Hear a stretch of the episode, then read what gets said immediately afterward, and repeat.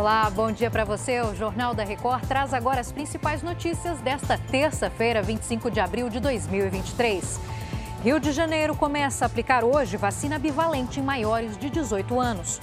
Supremo avança no julgamento de mais de 200 envolvidos em atos contra os três poderes. Agora, no Jornal da Record. Oferecimento App Bradesco. Organize sua vida financeira com um único botão.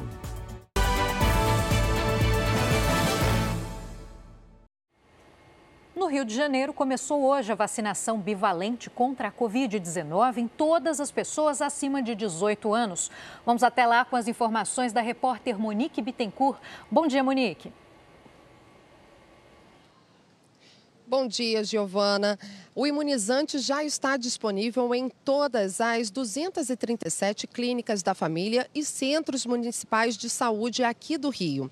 A vacina foi liberada ontem pelo Ministério da Saúde para ser aplicada em adultos. Até agora, apenas 16% do público-alvo tinha se vacinado, principalmente idosos acima de 60 anos.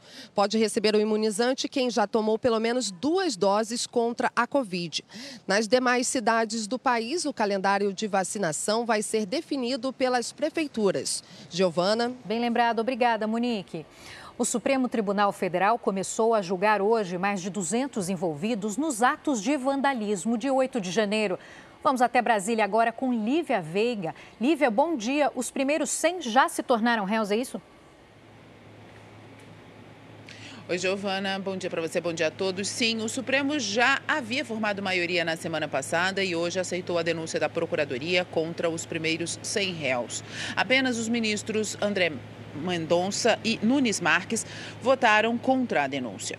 E hoje o plenário virtual começou a julgar mais 200 acusados de executar e incentivar as invasões às sedes dos três poderes. Alexandre de Moraes já votou favorável a tornar esses denunciados réus. Ao todo, 1.390 pessoas foram denunciadas no maior julgamento da história do Supremo Tribunal Federal. E no Congresso hoje deve ser apresentado o relatório do projeto de lei de combate às fake news. A expectativa é de que o texto seja votado diretamente no plenário. Giovana. Obrigada pelo resumo, Lívia. Em visita a Portugal, o presidente Lula participou agora há pouco de uma cerimônia no parlamento. Lula foi recebido pelo presidente Marcelo Rebelo de Souza. Houve protestos pela presença de Lula no evento que marca os 49 anos do retorno da democracia em Portugal. Após críticas que recebeu sobre a posição sobre a guerra na Ucrânia, Lula, no discurso, disse que condena a invasão territorial e a solução militar.